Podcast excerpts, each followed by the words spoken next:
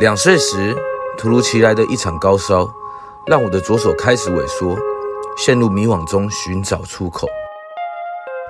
现在，我想与更多的生障朋友及推手们，一同说出生命的灿烂乐章。我是潘伟杰，欢迎收听《The Way Out 左手的世界》。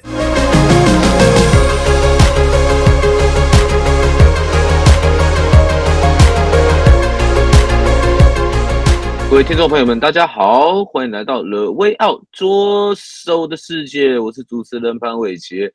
今天我们每一集都邀请到不一样的身障朋友来做不一样的分享。那今天我们邀请到谁呢？我们邀请到的是一位钢琴王子耶，他叫做吴承垠。那我们承垠可不可以先跟大家简单的自我介绍一下，好不好？好啊，好啊，呃，主持人好，然后在线上听 Podcast 的观众朋友，对，听众朋友，大家好，我是陈云。那陈云，你是什么样的一个身障的状态啊？嗯，我其实是视障，我的眼睛目前是就是视力双眼平均大概零点零一左右，所以我是是从十四岁的时候开始眼睛发病，然后到现在处于是视障的状态，这样。怎么会发病？嗯。嗯，其实是在就是十四岁那个时候，就是去跟以前一样，都是量视力检查表，就是学校有有发那种，就是要大家同学去量视力检查的那个单子，这样。那因为我以前视力都是一点零，所以没有想太多。那是在就是那时候跟爸妈去量视力的时候，突然发现，哎，我的左眼突然有一块很像那种窗户没擦干净的那种白雾挡在我的眼睛正前方。嗯，那突然就觉得说，哎、欸，是不是近视？然后突然，然后医生才跟我说，哎、欸，今天我们赶快转到更大的医院进行，就是更多的检查这样子，然后才开始，就是就是去找很多不同的大医生这样子。哦，那结果嘞？结果，嗯，医医生都没有帮你解决。嗯，呃、欸，其实的确是找蛮多医生的，就是这种台台大啦、荣哎、欸、那个更新或者国泰，就很多很多，我们大概跑了。五六家医院这样，然后最后最后才在台北荣总确诊，就是被诊断出来这个疾病这样。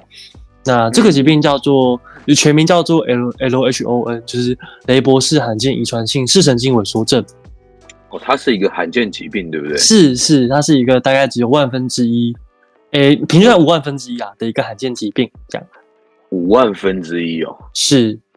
OK，所以其实也是。有同样状况的朋友啦，对不对？是，如果是以五万分之一来讲的话，是是是，对，嗯，而且这个疾病就是，呃，当时医生跟我们说的时候，发现哦，原来这个是属于母系的立腺体基因遗传，才会导致基因突变的发病这样子。嗯嗯哼哼哼，了解。那那这样子，其实，在十四岁突然有遇到这样的状况，会不会有一种晴天霹雳的感觉啊？是是是，我觉得对当时年仅呃国三的一个就是小屁孩这 的成员来讲，的确是就是会有晴天霹雳，或者说很很怨天尤人吗的的的那一种感受。因为当时青少年时期的的同学一定都会很很多自我怀疑，或者说身份认同的这个时候，嗯、那对于当时我来说，一定会各种晴天霹雳。不仅是突然就变成视障，更多的是我跟其他同学变得不一样了，很多很多复杂的感受在当时我的人生中突然的出现，这样子。那你是怎么样去抒发这样的感受？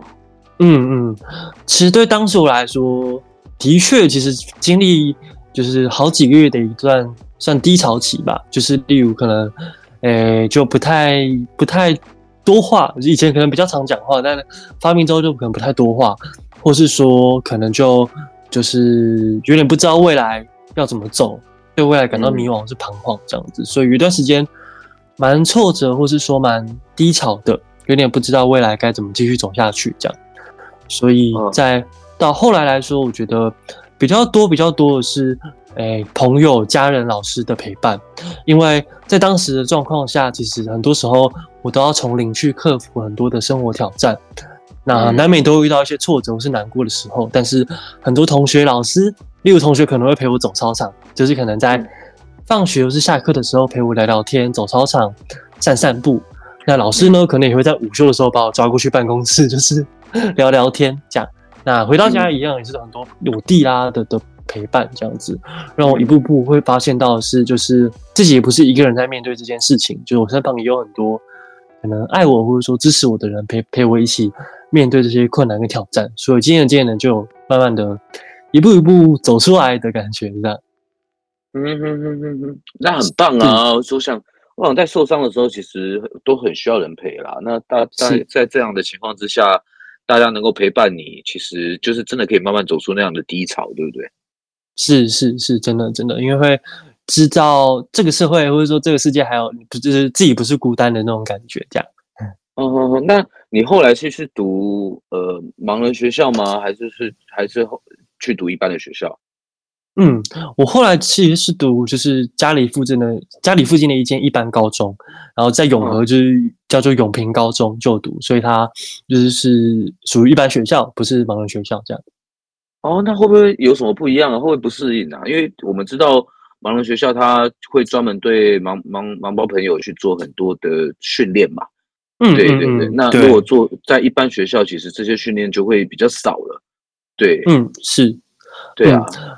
呃，的确，在一般学校就可能相对是一般启明学校或者是惠民学校的资源，会有关视障的资源会少蛮多了。但相对的，其实，在一般学校教育教育局，哎，还是教育部，就是有一个叫做视障专辅老师，哎，视障巡回老师的一个的一个老师会来陪伴我，可能教导我点字，或是说盲用电脑，嗯、或者说盲用手机。相关的有关视障的技能，嗯，让我可以在一般学校中，就算我不是读视障相关的学校，但是我还是可以在一般学校，透过视障巡回老师的教导的的，就是一些视障技能的传授，就是也可以，我也可以学习到很多不同视障相关的技能，这样子。对，嗯哼哼哼。那你那你现在是读什么学校？我现在读清华大学。哇，清华大学是很多人想要读的一个学校，哎，哦，是，对不对？你是怎么考上的啊？诶，其实我当时我是在一零七，诶，二零一八年一零七年那时候考上的。那我当时其实是用，诶，一个管道叫特殊选材。那这个、嗯、这个管道它是近年逐渐兴起的一个大学入学管道。那它不仅就是它是以诶，特殊表现、特殊行为，还有逆境向上的特质来去申请入学的。所以清大当时在我那一届就有大概七八百个人申请，然后很多人都有不同的技能或是不同的就是才艺，然后也有很多人可能例如进了，只入学之后发现，哎，可能也有听障的同学等等，然后来录录取这样子。所以当时就很幸运，也很荣幸，透过清华大学这个特殊选才的管道来，就是进了清华大学来就读这样子。那你是用什么样的技能？哦，是我是用音乐，还有逆境向上，就是的的特质这样子。哦，所以你那个时候就已经在钢琴界有了一番名号了吗？哎、欸，没有没有，不敢不敢。OK，是。那你那你是怎么样？为什么会？你应该以前都没有学过钢琴吧？对不对？还是其实小时候就学了？哎、欸、哎、欸，其实小时候就有学。当时小时候其实是因为我是左撇子，就我爸妈希望我的右手可以更灵活一点，所以就就找我去可能打学打击乐，还有学钢琴。所以我从小学七岁的时候就在学钢琴了。这样。哦，OK，那那后来呢？那后来为什么呃，升上之后有就开始决定专心钻研钢琴吗？嗯嗯嗯，其实是在我高，刚刚有提到是我国三发病，然后是在我高一那个时候。重新才开始弹钢琴，因为发病之后有一段时间多多少少还是会觉得说，哎、那我看不到之后是不是就看不到琴键了，或者说看不到琴谱，那我还可以弹钢琴吗？当时在我内心其实会有蛮多这种犹豫，或者说怀疑自己的感受，这样。嗯嗯，那其实，在高一的时候有一堂才艺表演课，就音乐课的才艺表演课。那时候大家就表演自己的才艺啦，唱歌或吹纸笛。但我那时候想说，我就弹我以前学过的一首曲子这样子。然后弹完之后，就全班掌掌声超大声，然后老师也整个 对我比一个赞什么之类的。然后突然我也才发现到的是，哎，我居然可以听得到，因为我多，我居然可以听得到哆来咪发嗦拉西哆，就是的这这几个音。然后老师还跟我说，原来我开启了一个。可能绝对音感不一样的感官，是是是，绝对音感的 的这个天赋，然后才渐渐渐渐发现钢琴，我在弹的时候觉得很开心，也觉得很很很很找到自己的感觉这样子，所以才渐渐渐渐的重拾对音乐的热情这样。哦，所以其实上帝上帝没有把你的门都关起来了，他反而让你的哎耳朵的这个感受、听觉的感受，反而打开了更大的一个音感，对不对？是是是，关了一扇门，开了一扇窗，通风的感觉。哎，真的帮你开了一扇窗，通风了。嗯、对对对，觉得很舒服。OK，那你在这样子音决定就开始走音乐的路了吧？是。那你这样子在读清大的是音乐系吗？还是什么系？清大有一个，就是它清大有一个很特别的制度叫不分系。不分系，嗯，对。然后里面有个计划叫实验教育计划，就是说，OK，它它主要就是说，它没有分排到一定科系，就是我就要自己去规划自己四年的所有课程，嗯、就可能要自己去规定我自己的必修、我的选修、我的就是我的我要修哪些课来组合我自己的大学四年课程这样子。所以我就自己我就没有被分派到一定的科系里面这样。嗯哼哼哼哼。OK，那你但你在清大已经开始钻研了，还继续钻研你的音乐啦，对不对？是是是，所以我在清大就休息了，大概分成三个领域的课程。第一个是音乐，就有些学校，因为清大有跟新竹教育大学合并，所以清大有一些音乐系的课。那同时我也有修习像管理学院里面的行销或是创业管理相关的课，希望可以结合一些商管的知识来结合音乐，然后分享给更多人我的音乐的作品这样子。那最后一个领域是心理。就是我有学会很多心理相关的课，因为我对探索自己或者认识自己或者分享正能量这件事情很有兴趣，所以就修了蛮多心理的课，想要更更认识自己，或者说认识很多不同疗愈的的的概念这样子。OK，我我觉得很棒诶，他他这样的课程其实可以让身障朋友们有有机会去做一些不同的结合、不同的尝试，然后也可以去往自己想走的道路去发展，对不对？是是是，因为他就没有分到固定的科系，而且很很很觉得很不错的是，就是这个计划，这个实验教育计划，它不仅限于身障朋友可以申请，它是在校学生都可以申请，所以只要对自己未来方向是有确定的，或者说想要多探索的，都可以申请这个计划来来试试看这样子。好，我虽然已经三十四岁了，但是是我也想回去申请看看，好不好？哦，欢迎欢迎，可以呃学学长学长。跟你一起探索，这样没有问题。OK，那你其实，在音乐方面，其实你也有很多表现啊，不管是发专辑，或者是呃、嗯、自己去演奏音乐会嘛。对，那那你有没有什么印象最深刻的在表演的上面的一个时刻？嗯嗯，其实我这几年就做了蛮多不一样的挑战，就是以音乐方面来说，就像二零一九年的时候，我就发行了我个人首张的钢琴创作专辑，叫做《新的乐章》。那我也在隔年，就是二零二零年的时候发发布，就是应该说举办一场公益的钢琴演奏会，叫《光的拥抱》。那当时就有把就是那个演奏会的净所得的一半，就捐赠给罕见疾病基金会，这样子，就希望可以把就是音乐会所有的可能像收收益相关的，希望可以也分享给或者说也捐赠给需要帮助的人，这样子。所以这几年这一年，我觉得对我来说，音乐的旅程中最多最多，其实发生很多很多故事。但我唯一想讲一个让我印象很深刻的故事，就是其实这就是这些音乐，我都有分享在清大的图书馆的闭馆音乐里面。就因为其他图书馆有那个闭馆音乐嘛，那我就投稿，我就跟图书馆的馆长有就是即兴讨论，就是自我推荐这样子。所以图书馆有很多个月就会在闭馆的时候分享我的音乐在学校这样子，所以很多人在。闭馆的时候，可能就会听到我的音乐陪伴大家离开图书馆。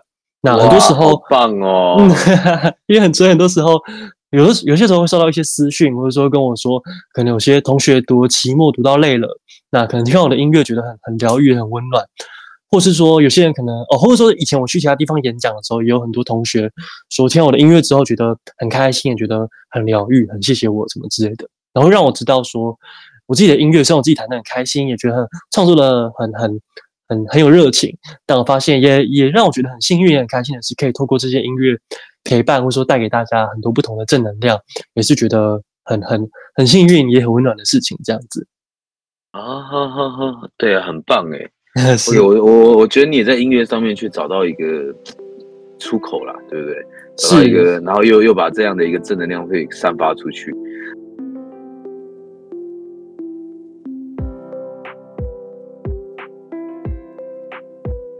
本节目由翻转影像及辉洪开发制作播出。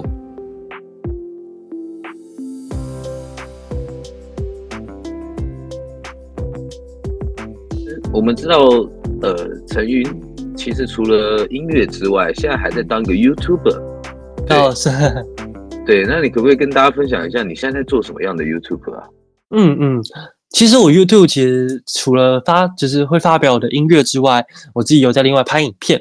那主要呢，其实我就是拍就是有关视障生活相关的影片，因为当时想要拍影片的最初的动机，是因为我从发病之后的这几年间，其实蛮多人会问我说：“哎，陈宇你是怎么划手机的？”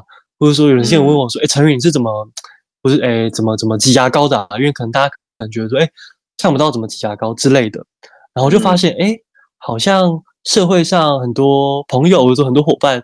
对于视障者有很多的好奇，很多的的的的不认识，然后我就希望可以透过我的 YouTube 影片，很希望可以透过我自己拍影片来跟大家分享视障者的生活，希望可以透过的影片让社会大众对于视障者有更多的了解，这样子，所以。如果打开我 YouTube 的话，会有蛮多影片在介绍说，哎，我怎么看不到自己去旅行的？我怎么自己到搭车到高雄、屏东去旅行？或者说我怎么自己去炒饭？哦，我自己去做炒饭，自己就是自己拿锅铲的这样炒。或者是说，最近也在介绍一个说，哎，跟大家介绍视障者怎么玩手机游戏的，有哪些视障，有哪些的手机游戏是适合视障者玩的？这样子，又希望可以透过影片跟大家分享视障者的生活，这样。嗯嗯嗯，很棒诶，但是。其实我也很好奇，我可能观众们也很好奇，对，就是视障朋友你怎么拍影片啊？哦，就是哎，是好奇是说，可能对于怎么看摄影机之类的吗？对啊，你还要后置哎，对不对？哦，嗯，哎，如果就后置这一块的话，其实这边就要很感谢我我我我弟的帮忙，因为就是我，哦、因为我弟弟其实对摄影还有拍片剪辑这件事很有兴趣。那他自己有在拍拍剪剪很多东西这样子，所以其实这部分就是很感谢他，就有就是协助我很多。拍完片之后，我觉得他可能帮忙打光，或是帮忙架摄影机，还有剪辑，就可能负责是内容创脚本，还有就是就是在拍片的部分，但是后后置剪辑就是属于他，就他他就会协助这样子。对，哦，好好，OK OK，原来其实还有一个好弟弟啦，对不对？啊，没错没错。谢谢你的弟弟，让你的故事给更多人看见了。是是是，很感谢，而且也很感谢这一路上很多人的协助，这样子。啊，真的太棒了，太棒了。嗯、OK，那你其实我们也知道你有在环岛旅行，对不对？哎，是。那好，我也很好奇，就是我们视障朋友要环岛，其实我们可能大家都认为，视障朋友其实要出门应该有重重的困难，但你竟然可以环岛，那这样子是怎么样去过做？规划还是说边走边边看，还是是怎么样去环岛这样的？是是是，诶、欸，我当时诶、欸，我是在两年前的时候去环岛的。那那时候其实我是，诶、欸，大家可能一般环岛的方式可能像骑机车，就是搭火车之类的。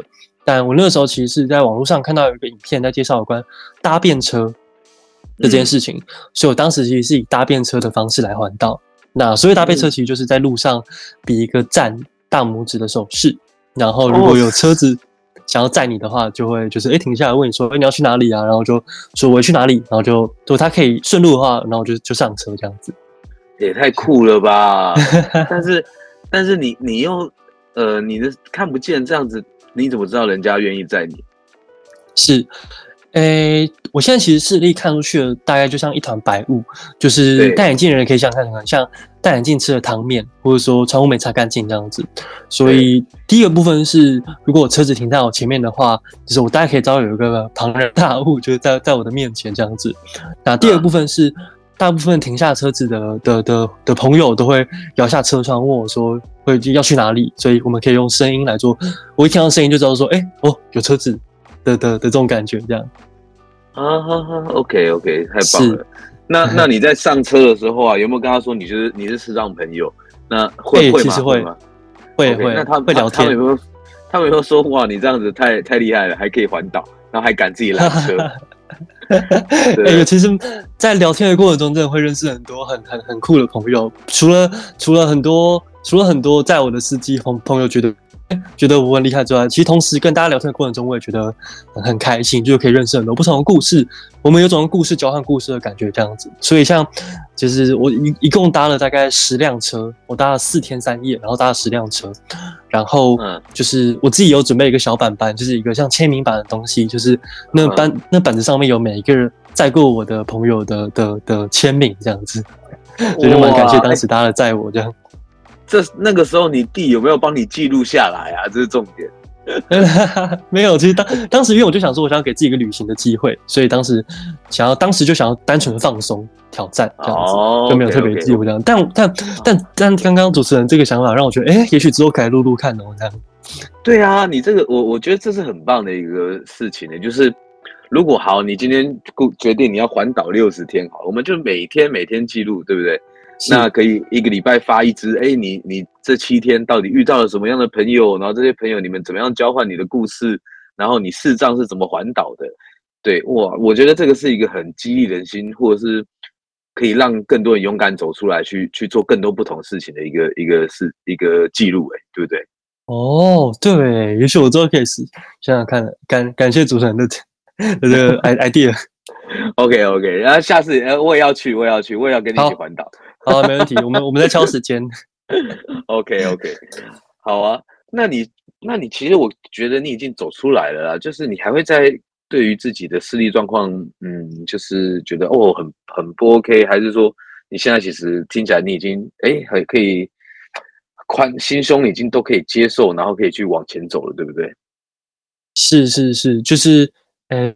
特别国三那一段期间，现在其实几乎算蛮可以接受了，甚至某个层面上还蛮感谢这段过程，才可以让我现在可以体验很多不同的人生。因为如果没有这段发病、眼睛发病的过程的话，我可能就也许跟大部分人一样，就是可能就读大学，然后去找工作，或者说就这样就平平顺顺的过过过每一天。但蛮感谢这段神奇的旅程，才会让我体验现在很多不同的生活，这样子。嗯嗯嗯，真的太棒了，是真的。对，那我们聊到这边，其实我也很好奇，既然是一位钢琴王子，对不对？那你有没有一首最能够代表自己的歌啊？哦，嗯，因为其实我这这几年一直都在创作，不论是二零一九年发行的专辑里面有十首歌，或是我可能这这一年以来有发行过两首单曲，就一直以来都有以创作的方式来记录我自己的生活，记录我自己的感受，这样子。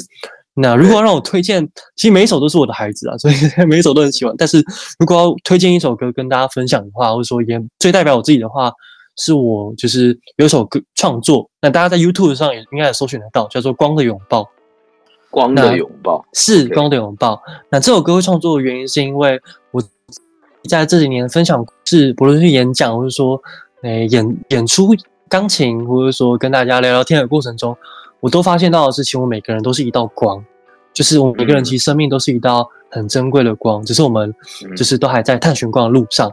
啊，其实我就发现到的是，很多时候很多人都跟我说，就诶，我我很鼓励到他，或者说很温暖到，很很很温暖到，很温暖到他。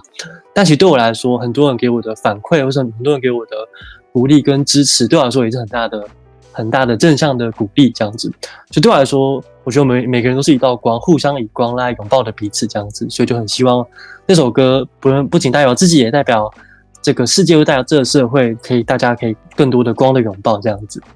嗯嗯，太棒了，所以大家一定要去搜。我知道大你有个 YouTube 嘛，对不对？你的 YouTube 有什么要跟大家说一下？哦，怎么搜寻你？好啊，好啊，我的 YouTube 的名字叫做吴承云 Charlie Wu，那吴是口天吴，那承是承认承让的承，就承德路的承这样。那云是白云的云，左边三点水这样。OK，, okay 所以我打这三个字，吴承云应该就收到我的 YouTube 频道了这样。好好，就打我们要找吴承云 Charlie Wu，对不对？然后里面也里面就有《光的拥抱》这首歌吧，对不对？哎，是。对，我们就可以去听这首歌，好不好？是。OK，真的太棒了。那。你今年几岁啊？你很觉得年轻，对不对？诶、欸，我今年二十二岁，但是过两个月，诶、欸，我我呃，二零二三年三月会满二十三岁，这样。哦，OK，没关系。嗯、那如果今天是写给你三十二岁的自己的一段话，你要写什么样的一段话呢？哦，我觉得因为其实我现在已经二十二岁了，所以对于这二十二年旅程，对我来说蛮多蛮多的。有趣的事情，还要觉得很很很开心的事情，这样子。那、嗯、我觉得我也相信，在到三十二岁的这段过程的岁月中，一定会发生很多探索很有趣的事情的发生这样子。所以如果让我说一段话给三十二岁的自己的话，其实第一个最想说的是感谢，因为我觉得我很会很感谢。如果我要跟三十三十二岁的自己说话的话，我就很感谢三十二岁的陈云，可以就是不断不断的尝试很多不同的挑战，就算你不断的失败，或者说不断的遇到挫折，但却不会因此放弃，甚至越挫越勇，或者说甚至探索这个世界很多有趣的可能性。那我觉得这件事情是一件很珍贵的事情，因为如果在年轻的时候，就是没有多闯，或者说没有多去看看的话，其实是一件非常可惜的事情。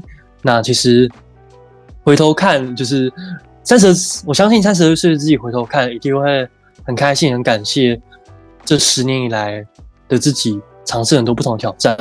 我也相信这十年之间，不论我的创业，或是我的专辑、我的创作，都会不断的、不断的鼓励更多人，或者说跟更跟更多人分享。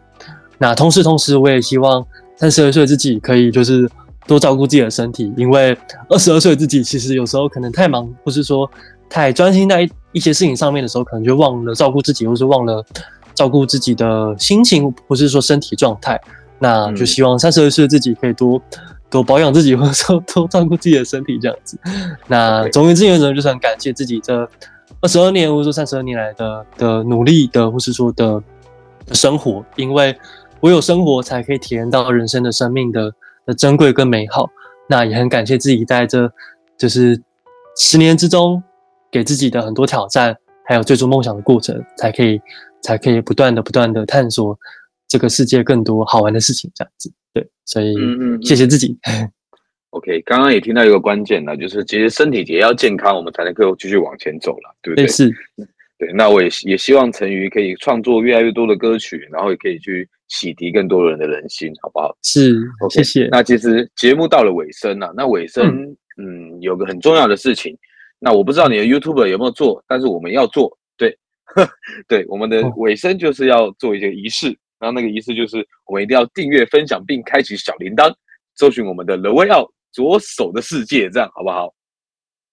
那欢迎大家可以。